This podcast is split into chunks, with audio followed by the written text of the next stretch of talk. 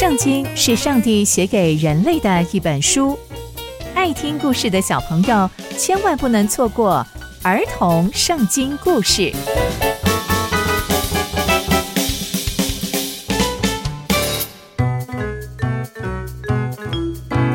各位亲爱的大朋友、小朋友们，大家好，我是佩珊姐姐。小朋友们，今天佩珊姐姐要跟大家分享的故事是罗波安继位。我们在前一集中知道。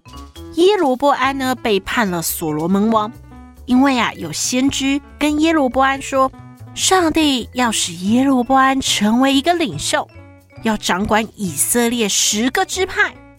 但所罗门王可不是省油的灯，他想要先下手为强。那耶罗波安要怎么办呢？他只好啊逃往埃及去了。后来所罗门王年老逝世。接着由他的儿子罗伯安成为新一任的王，那接下来又会发生什么样的事情呢？就让我们继续听下去吧。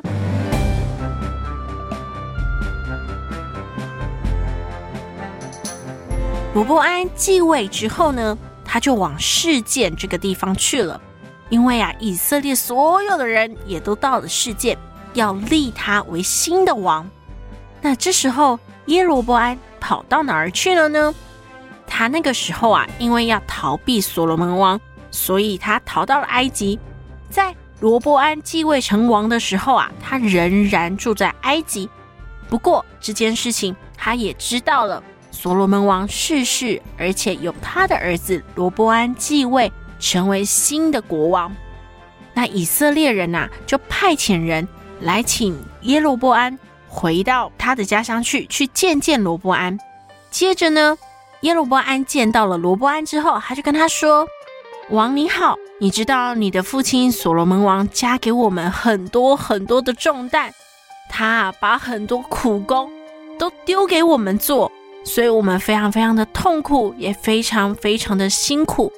这样，我们希望你可以减轻这些苦工，让我们能够少做一点工作。”如果你愿意答应我们这些请求，我们就愿意回来，然后服侍你，可以吗？罗波安听到之后，他就想说：“原来你们是这样啊，嗯，那你们先回去，三天以后再来见我。”这些耶罗波安跟耶罗波安所带领的这些百姓们就离开了。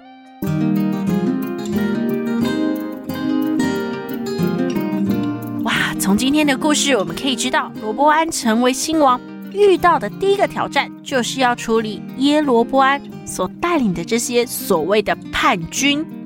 但我们也才知道，原来他们想叛变，是因为所罗门王加添他们许多许多的工作，让他们非常非常的辛苦，非常非常的劳累，才导致他们想要叛变。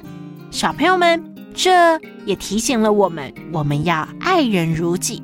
我们都不喜欢工作多到做不完，也不喜欢作业多到写不完，对吧？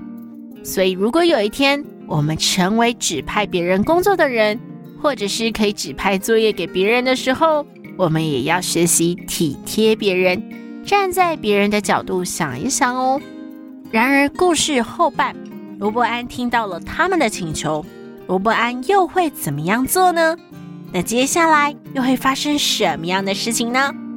刚刚佩珊姐姐分享的故事都在圣经里面哦，期待我们继续聆听上帝的故事。我们下次见喽，拜拜。